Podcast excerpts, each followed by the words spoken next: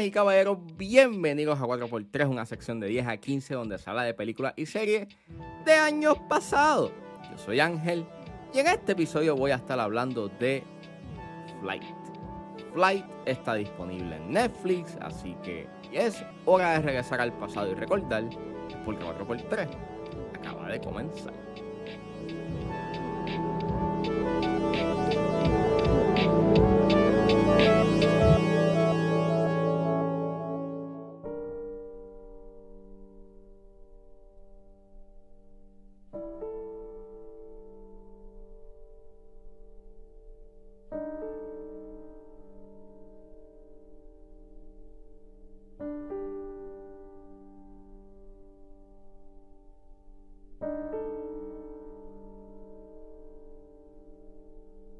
Flight es una película dirigida por Robert Zemeckis y es escrita por John Gatens.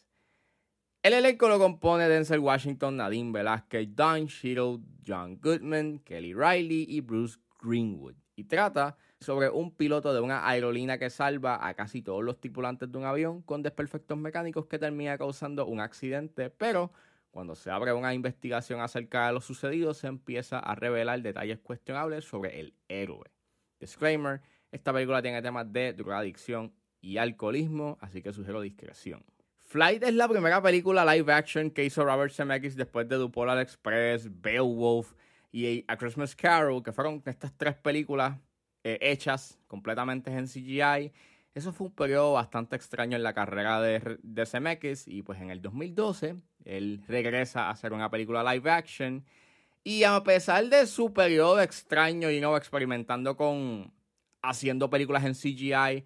Él es un excelente director y eso pues lo ha dejado claro con la filmografía que él tiene. Él hizo la trilogía de Back to the Future, Forrest Gump, Castaway y es un tipo que sabe lo que hace y él le gusta mucho jugar con los efectos visuales. Y creo que a lo largo de su filmografía, poco a poco, él ha ido mejorando en cierta forma y no la técnica de cómo disfrazar y hacer algo que se sienta genuino y palpable. Así que cuando se escucha de que CMX va a hacer algo con Denzel Washington, pues es tremendo. Y recuerdo que cuando yo la vi en su tiempo, pues me gustó mucho. Y la veía como si fuese una de las mejores películas del 2012. Y en agosto eh, hubo un tiempito que estuve en el top 10 en Netflix porque la habían puesto. Y dije, diablo, déjame ver Flight, hace tiempo que no la veo. Y la revisité y pienso igual, una de las mejores películas del 2012, pero sí tiene sus cositas.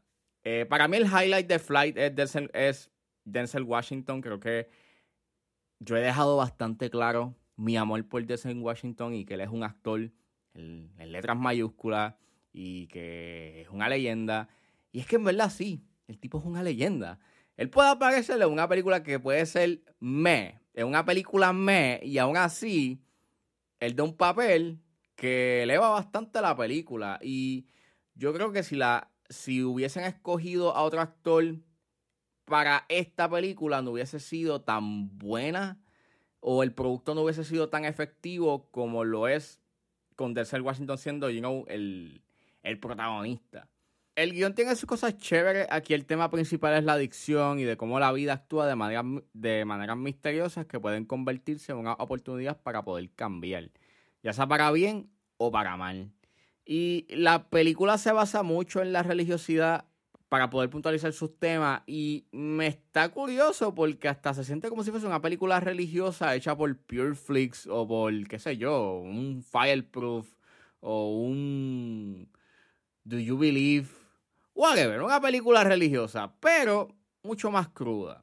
Eso pues para algunos puede ser como que un red flag porque pues, aunque la película no se tira como que sus versículos o algo por el estilo, sí utiliza un imagery bastante religioso y de que las cosas pues pasan por un propósito. Y ese propósito siendo el cambio. Además también utiliza ese imagery para ser un instrumento de redención para su personaje principal. Creo que si este guion hubiese caído como que en otras manos, eh, o con otro director, también hubiese sido como que una película mucho más melodramática de lo que es, y hasta llegar a sermonear mucho más de lo que sermonea esta película, y creo que no hubiese sido tan buena o efectiva porque a pesar de que tengo un mensaje bastante cristiano, yo creo que la fortaleza de la película está en el guion y de lo que quiere decir. Eh, de que la gente pues, puede cambiar, al igual que retrata bastante crudo o tiene una mirada bastante cruda al alcoholismo y la negación de alguien a querer aceptar su adicción. Y el viaje que se da debido a el tema, pues es bastante amargo y es bien heavy.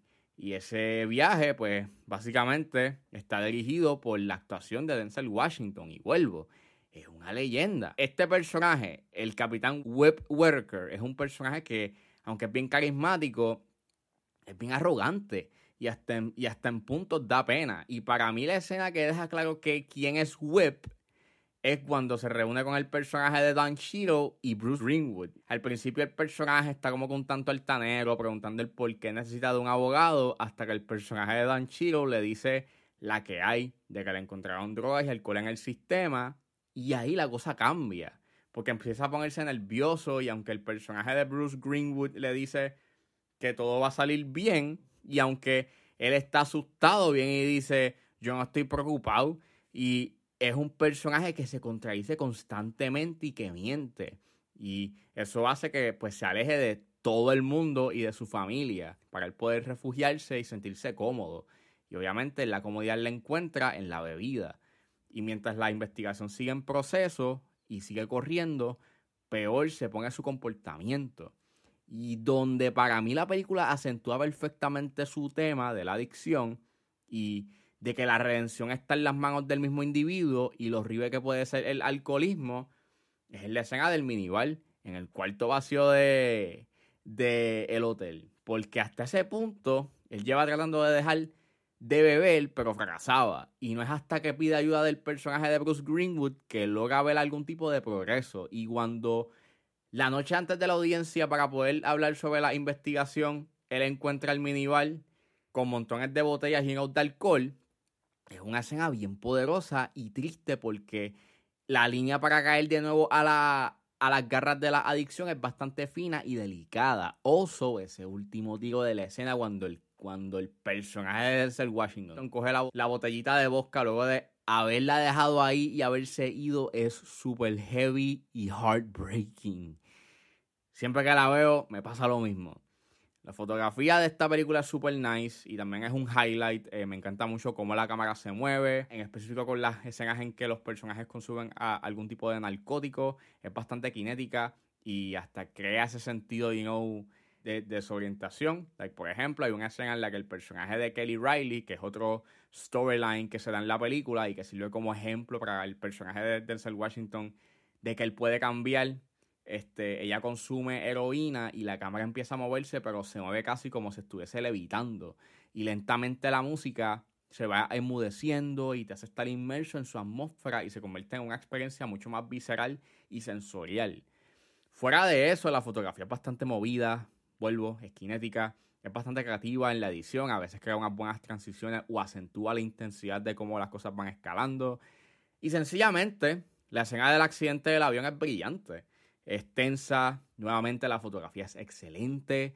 Se da un tiro invertido cuando voltean el, eh, el avión boca arriba y se ve súper nice, es súper caótico. Y el uso de efectos visuales es fenomenal.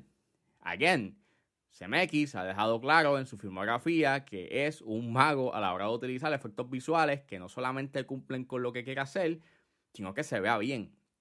Y revisitándola así, se hace un tanto annoying, eh, lo obvio que puede ser su mensaje y sus temas. Hay como dos escenas que yo estaba como que diciendo por qué. Ah, la escena cuando el personaje de Denzel Washington le llega al cuarto donde está el copiloto para que hable bien de él es weird. Y lo que hace weird esa escena es la esposa del copiloto porque cada vez que el, que el copiloto viene y dice algo religioso, ella viene y se tira un amén o un gloria a Dios. Y es como, ¿qué está pasando aquí?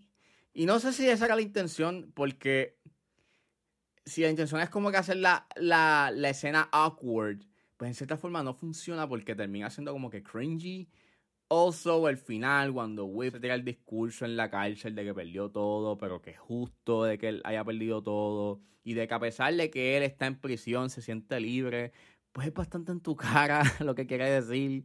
Es más, hasta el apodo de él es bastante obvio. Whip, látigo. Porque él lleva toda la película en ese camino de autodestrucción y destruyendo a su paso su vida familiar y personal. Y, y fuera de eso, no te puedo negar de que las fortalezas de esta película son mucho más que sus debilidades. Y Flyer es un viaje bastante amargo, es bien melancólica. Eh, donde presenta you know, lo destructivo que puede ser el, alcoholismo y la drogadicción.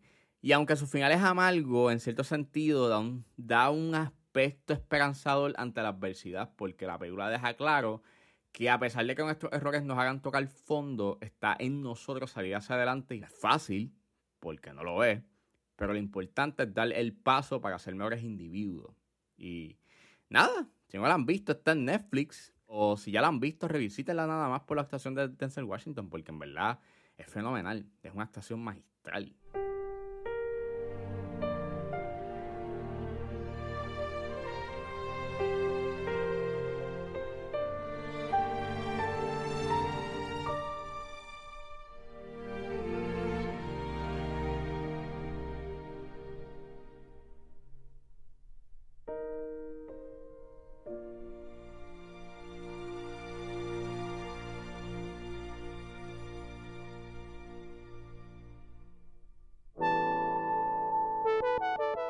Bueno, eso fue todo en este episodio de A4x3. Espero que les haya gustado. Suscríbanse a mis redes sociales. Estoy en Facebook, Twitter e Instagram, juanjes.pr.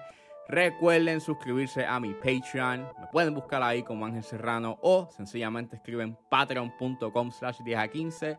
Con un solo dólar pueden escuchar los episodios antes de tiempos de 10 a 15 y a 4x3. Si se suscriben a los niveles de 5 y 10 dólares, pueden escuchar el episodio exclusivo de 10 a 15 de Patreon. Y si se suscriben a el nivel de 10 dólares, pueden ustedes decidir qué es lo que yo voy a ver en los futuros episodios de 10 a 15 y a 4x3. Recuerden buscarme en su proveedor de podcast favorito como 10 a 15 con G Serrano. Gracias por escucharme y nos vemos en la próxima.